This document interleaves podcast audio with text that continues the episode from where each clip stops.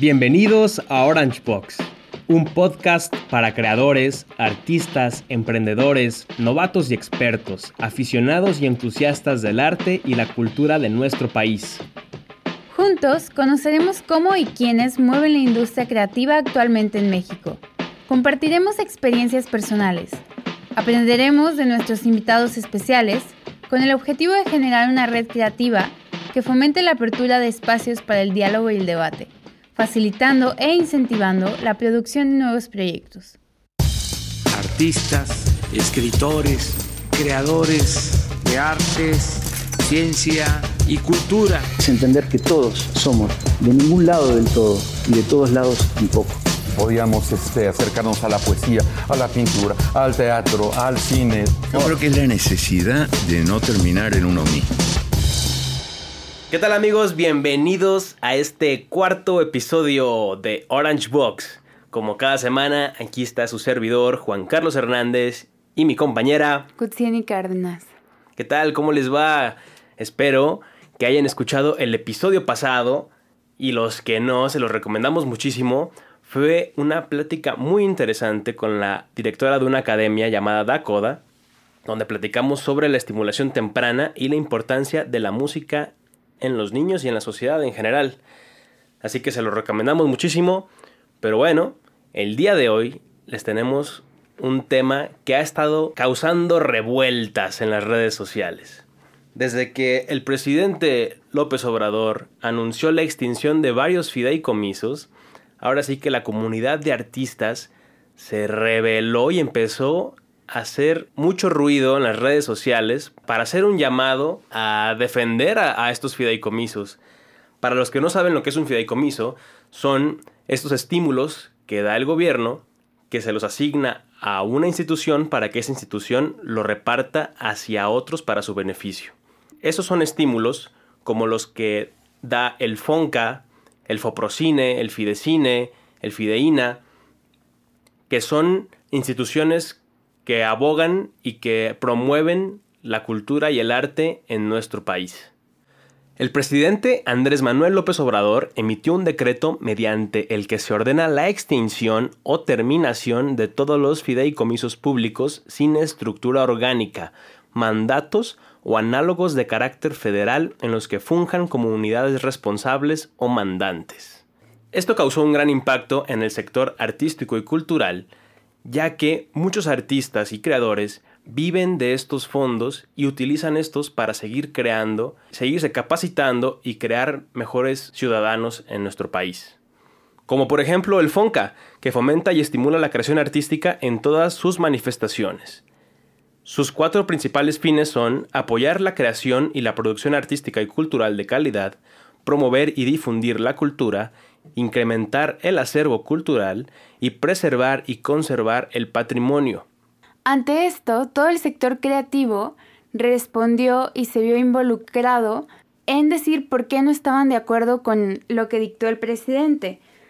Por ejemplo, uno de los más grandes movimientos fue que la Asamblea por la Cultura de la Ciudad de México y el Colectivo por la Cultura de Arte de México hicieron una carta y aparte, hicieron un movimiento en redes sociales que se llamó No Vivimos del Aplauso, donde exigían diferentes peticiones. Entre estas peticiones estaba la primera, que es pedirle a la Secretaría de Cultura que gestione recursos provenientes del Fondo de Emergencia y realice acuerdos para apoyar a 100.000 creadores. Después de la pandemia, que este fondo quede instituido. El segundo era priorizar un censo nacional de artistas Después, retomar mesas de trabajo para hacer mecanismos que impidan el subcontrato, evitar la extinción de fideicomisos, que es lo que ya hablábamos y principalmente se enfoca esta plática, e incrementar el presupuesto anual de la federación y fortalecer juntos las estrategias políticas para garantizar los derechos a la cultura. Sin duda son cinco peticiones que son muy importantes, creo yo. Por ejemplo, el hecho de crear un censo nacional de artistas, creo que es importante conocer qué áreas son las más fuertes que se están desarrollando en México, pero también conocer las más vulnerables y las más, más olvidadas, que no son tan conocidas. Además de que no se tiene completamente censado los el recurso económico o lo que se genera a través de las artes y la cultura, porque muchas veces los creadores o los artistas no lo tienen categorizado como parte de una entrada económica. Entonces muchas veces eso no se refleja en, no sé, el Producto Interno Bruto y no nos estamos dando cuenta de la verdadera capacidad que tiene el sector cultural y artístico para generar economía y flujo monetario. Que con un censo, tal vez por decirlo así, mal hecho, se sabe que el porcentaje que aporta la cultura al Producto Interno Bruto es de aproximadamente cuánto? El 7%. 7% aproximadamente. Entonces, incluso este mismo grupo, eh, el, que es el MOCAM, y este colectivo... De la Asamblea, la Asamblea por la Cultura. Ellos tienen otro de sus hashtags muy, muy conocido, que exige que el 1% del PIB se reinvierta en cultura y en artes. Más allá de todas estas peticiones, hubo muchos artículos que salieron en diferentes medios de comunicación donde múltiples artistas daban su opinión sobre lo que ellos pensaban del FONCA y la importancia de estos fideicomisos. Por ejemplo, uno de los artistas, me acuerdo muy bien que me hizo mucho ruido, que él decía que un verdadero artista no va a detenerse haya dinero o no haya dinero por parte del gobierno. Un artista va a seguir creando por su pasión, tenga lo que tenga, sin importar un fideicomiso. Sí, que a partir de esto podemos encontrar las formas de unirnos con comunidad para salir adelante. O sea, estaba la propuesta de cómo esto nos puede hacer más fuertes y independientemente de los apoyos que dé o no del gobierno, va a seguir existiendo el arte y la cultura. Y por el otro lado, sí estaban pues la gente que exigía que, este, que estos fideicomisos no terminaran. Además de que se me hizo muy interesante cuánta gente habló de que el sistema del FONCA es corrupto y cuántos otros que dicen ya haber ganado sus becas y sus convocatorias, que no es así. Entonces, tenemos un panorama no muy claro de cómo funciona el FONCA y de qué es lo que está pasando adentro, que en teoría eso es lo que quiere erradicar el presidente y lo que dice Alejandra Frausto, por lo que se van a tomar las siguientes decisiones. Así es, hemos visto que se dividen mucho las, las opiniones sobre el FONCA, ya que por un lado tenemos a, el típico discurso de la cuarta transformación, donde nos dice que todo está corrupto, ya que, por ejemplo, el FONCA fue creado durante el gobierno de Salinas de Gortari en el 89. Y bueno, se le juzga de darle beneficios a los compadres, de no apoyar a los artistas de verdad, a los, a los que van empezando, de no ofrecer todas las oportunidades posibles y que si hay algo chueco por ahí. Pero también está el otro lado de la moneda que dicen los artistas que ellos, ellos se han enfocado en que el Fonca sea un ejemplo de transparencia para que los artistas sean beneficiados de verdad, los verdaderos artistas sean beneficiados.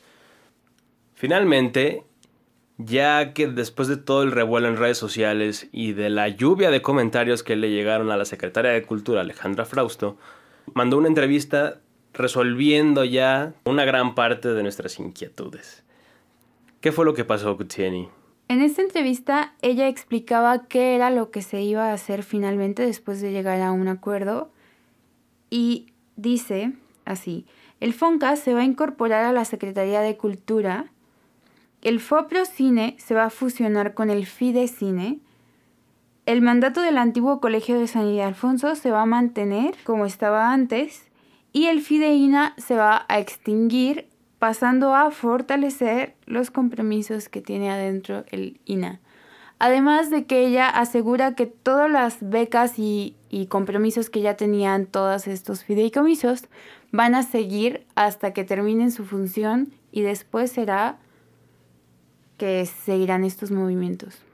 Así es, ella lo describe más como un cambio de ruta en sí que una extinción.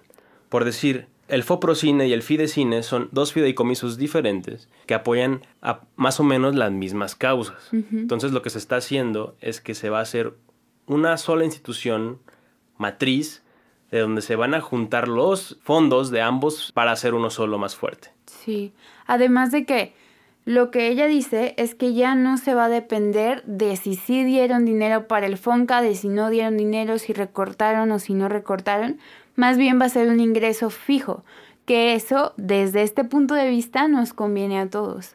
Eso me hace muy bien, porque cada año los artistas estamos al pendiente de qué porcentaje es el que le van a tumbar este año al FONCA. Y cada vez hay menos recursos para Secretaría de Cultura y cada vez hay menos recursos para deporte y cada vez hay menos recursos para todos estos estímulos.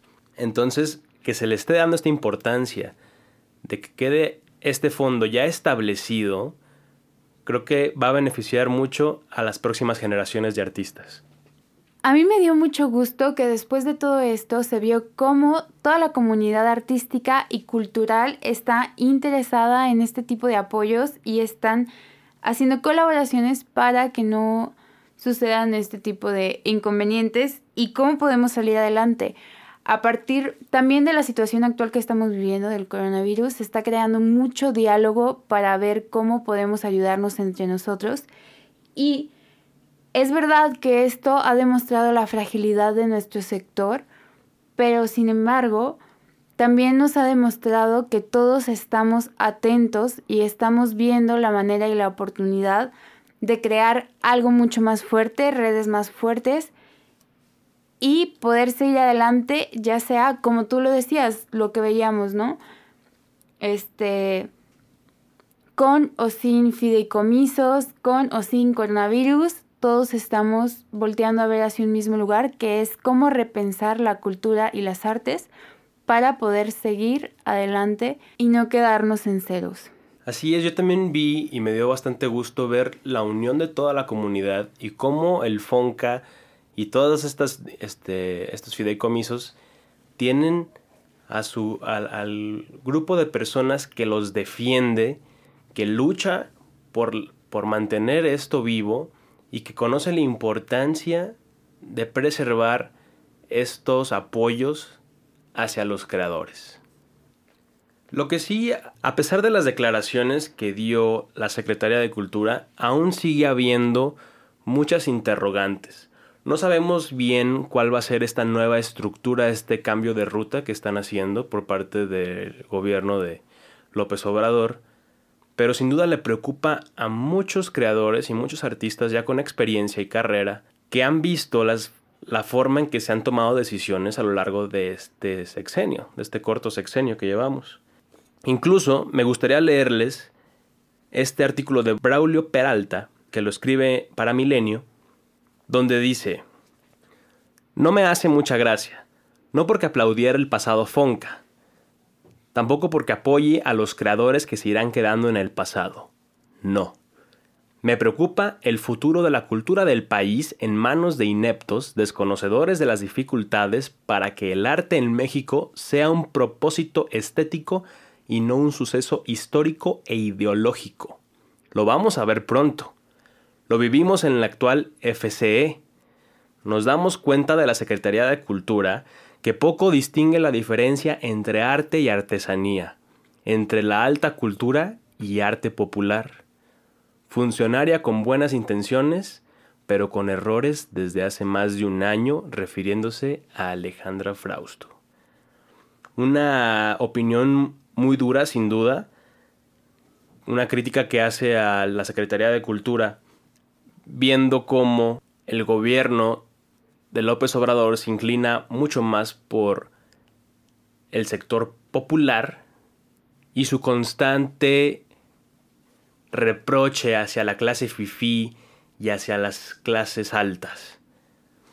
Entonces, sin duda, esta visión que ofrece el gobierno nos pone mucho a pensar cuál va a ser ese cambio de ruta que van a tomar estos fideicomisos. Pero también va a ser muy interesante ver cómo los artistas se defienden por sí mismos y estos fondos prevalecen sin importar la visión de este gobierno o el que sea que venga. Creo que justo ese es nuestro papel, el ser críticos, el ser analíticos ante las decisiones que toma el gobierno para poder elegir y decidir sobre los derechos que nos corresponden y también tratar de no depender completamente del gobierno, sino encontrar nuestras propias formas de salir adelante porque ya vimos que, pues lo mismo que mencionábamos hace rato, ya vimos la fragilidad de nuestro sector y creo que al darnos cuenta de eso es un paso súper importante para poder volvernos más fuertes y poder empezar a enfocarnos todos hacia una misma mirada y lograr lo que hizo, por ejemplo, este movimiento, ¿no? Que a través de las exigencias y a través de hacer una carta y de la unión, lograron que estos fideicomisos no se deshicieran y en teoría se volvieran más fuertes. Hicieron ver la importancia del arte y de la cultura en nuestro desarrollo como país, como sociedad. ¿Y ustedes por qué creen que que es importante seguir apoyando a los artistas y a los creadores. Más allá de que se siga creando y que tengan fondos para, para seguir produciendo arte, ¿cuál es el final? ¿Cuál es la razón principal por la cual no deberían desaparecer estos, estos fideicomisos? Déjenlo en nuestras redes sociales lo que opinan y abramos debate, debate ahí, a pesar de, que podría parecer algo muy obvio, que todos estaríamos del mismo lado, nos damos cuenta que no, que hay muchas visiones diferentes de lo que es el mismo arte y hacia dónde debemos encaminarlo. Bueno, pues ya escucharon, Compártanos sus opiniones hacia dónde deberíamos de encaminar el arte y cómo podemos hacerlo juntos. Síganos en nuestras redes sociales, estamos como orangebox-mx en Instagram y como orangeboxmx en Facebook. Compártanos los diálogos que se les han hecho súper interesantes, las actividades, lo que los ha inspirado en esta cuarentena. Busquemos inspirarnos todos, busquemos hacer red. Así es, si tienen un amigo que creen que les pueda funcionar, un amigo artista, un amigo creador, que le pueda servir de algo todo esto, háganselo saber, compártanlo para seguir haciendo más fuerte esta comunidad desde adentro. Esto fue Orange Box. Hasta la próxima semana. Bye.